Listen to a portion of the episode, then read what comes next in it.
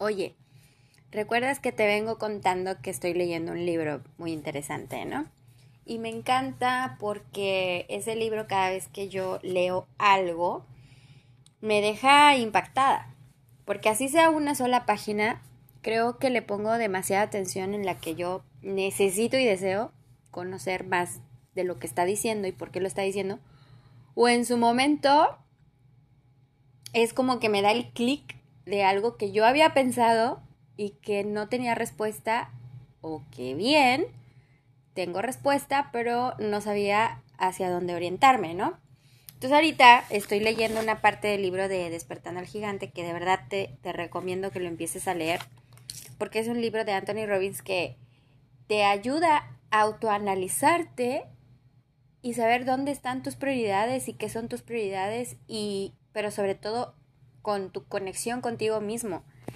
Leí frases como de, de el, el pasado te enseña para que vivas un presente, más no que vivas del pasado. Y por ejemplo, ahorita acabo de leer esto de que las referencias que nosotros tenemos consciente o inconscientemente de cosas que pudimos haber vivido o de cosas que nos contaron y que pudimos haber tenido una referencia, obviamente hasta que la vivimos va a ser algo que ya tenemos un, un acercamiento, una conexión, un, una forma de, de guiarnos, ¿no? Pero en este aspecto, las referencias no nos limitan solamente a la experiencia real. Eso me impactó muchísimo porque, o sea, tú para que puedas tener una capacidad de decir en tu mente, tengo tal referencia porque me pasó esto, porque fue vívido, porque porque sí, porque lo pasé, porque la pasé mal, porque y, empiezas a irte, ¿no? Y empiezas a decir, bueno, yo no vuelvo a hacer esto porque no me fue bien. Porque ya sabes el resultado de algunas cosas, pero esto me impactó muchísimo porque dice que las referencias no se limitan a la experiencia real. O sea, no tiene que ser algo real para que tú digas, wow. Entonces empezó, eh, eh, después habla de de cuando nos imaginamos, ¿no? De una serie continua de referencias. Por ejemplo, una persona exitosa quizá rechazó, ahora es exitosa, ¿no? Pero quizá rechazó muchas cosas porque no tenía referencia hacia dónde iba a llegar. Y acabo de leer la experiencia de Sony, ¿no? De, de este empresario que rechazó una fortuna, una oportunidad, porque querían que, que, su empresa o lo que él fabricaba fuera de en nombre de otra empresa y entonces él dijo no porque yo confío y tengo fe de que mi empresa le va a ganar la tuya, a la tuya, a la tuya, ¿no? Y, y va a ser muy millonaria y va a llegar a muchas personas y, ¿no? Y dice no haber lamentado esa oportunidad porque su sueño, su experiencia, su referencia era más vívida. Lo vivió, lo sintió, lo vibró, ¿no? Y cada quien hace de sus referencias lo que, lo que le nace, ¿no? Por ejemplo, también pone aquí a Oprah Winfrey, ¿no? Que es una mujer que, que fue violada, que fue maltratada, que fue, ¿no? Este, en, en su juventud, y sus referencias no fueron ser una persona víctima, sino que al comprender el dolor de las demás personas y tener un programa de televisión súper eh, famoso y de ahí tener fundaciones y de ahí tener gente eh, ayudando y, todo el mundo la quiere y, bueno, se llenó de mucho dinero la doña, ¿no? Y entonces yo estaba pensando y dije, bueno, ¿quién, ¿quiénes son para mí personas de éxito que pueden ser una referencia que yo no he vivido, pero que puede ser algo no real, que yo pueda llegar a serlo real. Eso significa que yo tengo un sueño y que tengo una meta y que quiero llegar a ella, ¿no? Entonces me di cuenta que yo, por ejemplo, puedo contarte de que admiro a Shakira.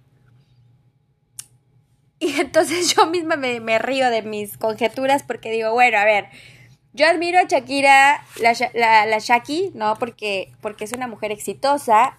¿Y por qué la admiro? A ver, yo no canto, yo no bailo, no compongo canciones, no salgo en la tele. no soy famosa, la puta madre. Y empecé, ¿no? Pero dije, bueno, pero ¿qué la hace exitosa? O sea, sí, es muy popular y, y, tiene muchos seguidores y la gente le gusta y a mí en su momento me gustó. Pero yo ahora lo que le mido como éxito no es tanto su música, porque su música ahora es una porquería para mí, no me gusta. Y es respetable mi opinión, así como la tuya. Pero ¿qué sí le admiro como éxito? Bueno, eh, más allá de que haya formado una familia y demás, le admiro que es una embajadora de la Organización de las Naciones Unidas para combatir el hambre en el mundo. Le admiro el que tiene una fundación que se llama Pies Descalzos, que nació eh, en conjunto con su carrera. Al poco tiempo que ella ganó unos milloncitos de dólares ahí nomás, hizo esta fundación y ah, en Colombia ¿no? apoya mucho a los niños huérfanos de la calle. Eh, también, eh, bueno, todo lo que sea de, de beneficencia para los niños con cáncer, para mujeres con cáncer.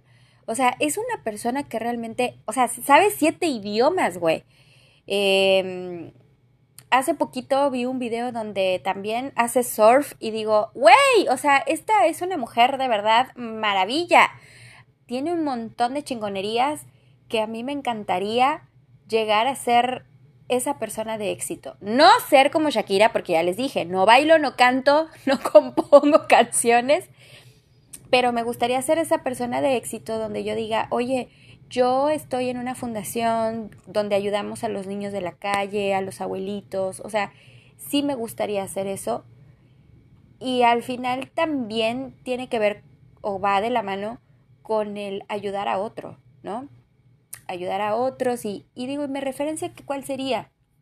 A ver, yo me, yo me, me veo dando conferencias, me veo guiando a chavos, a gente de mi edad incluso, que mi generación está muy tocada, déjame decirte por qué. Mi generación entre los, que son los que más me escuchan, entre los 35 y 45 años, es una generación donde muchos de nosotros bueno, yo no, pero hay muchos papás solteros, ¿no? Muy pocos matrimonios que hayan durado muchos años.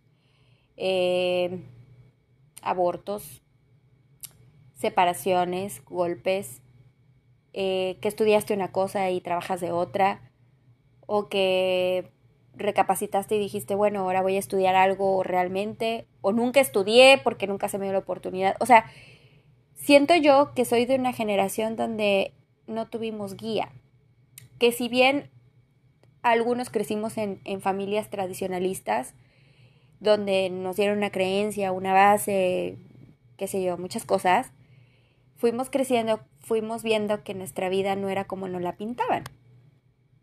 A ver, yo es, es mi punto de vista, ¿no? Posiblemente tú tengas otro punto de vista, pero puede que concuerdes conmigo de que quizá tus papás te decían, yo te puedo dar esto porque no me pidas más porque no te lo voy a poder dar. Si tú lo quieres, trabaja, ¿no? O bien eh, esa generación que te dice, aguántate aquí porque, no sé, tuviste que tu papá le pegaba a tu mamá y te, tu mamá te decía, es que tú tienes que aguantar por amor, ¿no? Y tú decías, no, güey, o sea, yo no voy a aguantar eso, ¿no? Y por eso, papás solteros. Mira, yo no juzgo, no estoy juzgando esa, esa posición, simple y sencillamente estoy diciendo que yo me veo teniendo éxito en eso. Te he dicho muchas veces que con que una sola persona me escuche y que tenga y que tenga ese, ese éxito en su vida y que aplique cosas que yo estuve aplicando y que me sirvieron un montón, no solamente para sentirme bien o para brillar o no, sino porque son hábitos y son nuevas creencias que te hacen ver que, la vida es bonita, que entre más agradecido seas, más bendiciones puedes tener en tu vida. Se te puede multiplicar por mil todo lo que tú das, te va a regresar. Yo tengo una fe ciega, de verdad, tengo una fe que todo lo bueno que yo haya hecho, poco, mucho, no lo mido yo, lo mide la vida y la vida me lo va a devolver.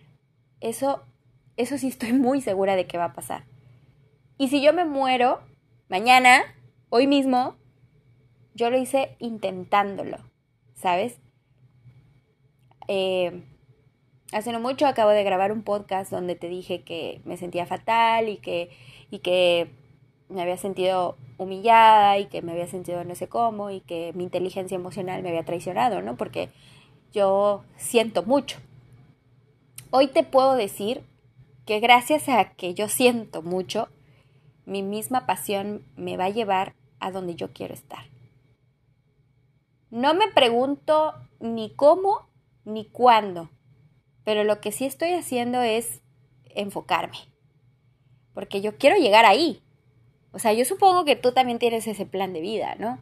Y si no lo tienes, entonces es donde yo me veo ayudándote a que tengas un plan de vida. ¿Por dónde empezar? Primero, limpiando tu pinche pasado puerco, ¿no? que no vivas ahí, que te salgas de ahí, que hay más cosas que puedes ver en el presente, que te dejes de victimizar. Después de esa guía, obviamente mi pasión me lleva a que tengas resultados.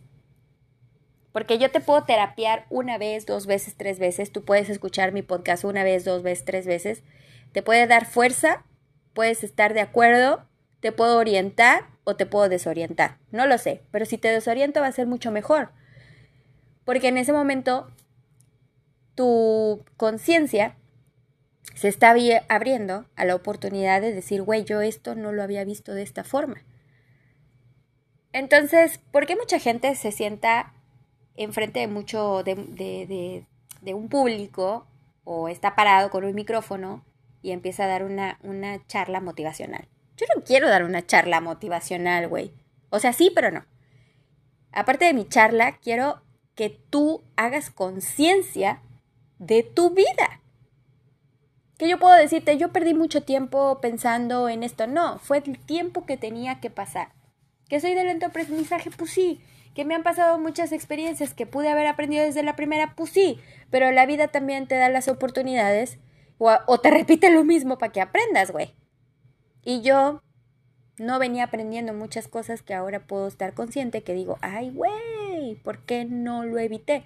Claro, porque no lo había aprendido de esa forma. Y la vida me lo tuvo que mostrar de otra para ver si entendía.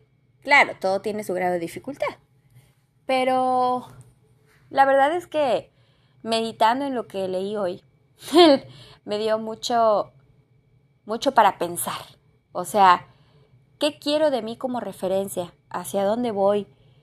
¿Qué me gustaría tener en mi vida y que sea realmente exitoso? Me voy a parar delante de ti y te voy a decir, esto es lo que pienso y voy a tener quizá un speech o me va a salir así al natural como yo hablo en mi podcast, ¿no? Tú dame cuerda y yo sigo. Pienso las cosas, obviamente debe de haber una estructura, debe de haber una estrategia. Yo sé que algún día me van a llamar en España y me van a decir, ven, presenta tu conferencia, ayúdanos con los jóvenes, los jóvenes de 40 años. y yo voy a decir, sí, a huevo, ahí voy. O en Perú, o en Colombia, no sé. Yo soy una sobreviviente que te voy a hablar en base a mi experiencia, pero también en base de lo que he leído. Y a eso, a eso fíjate que es lo que estoy pensando, que es una referencia. Porque yo no lo he vivido, pero lo estoy viviendo en mi conciencia.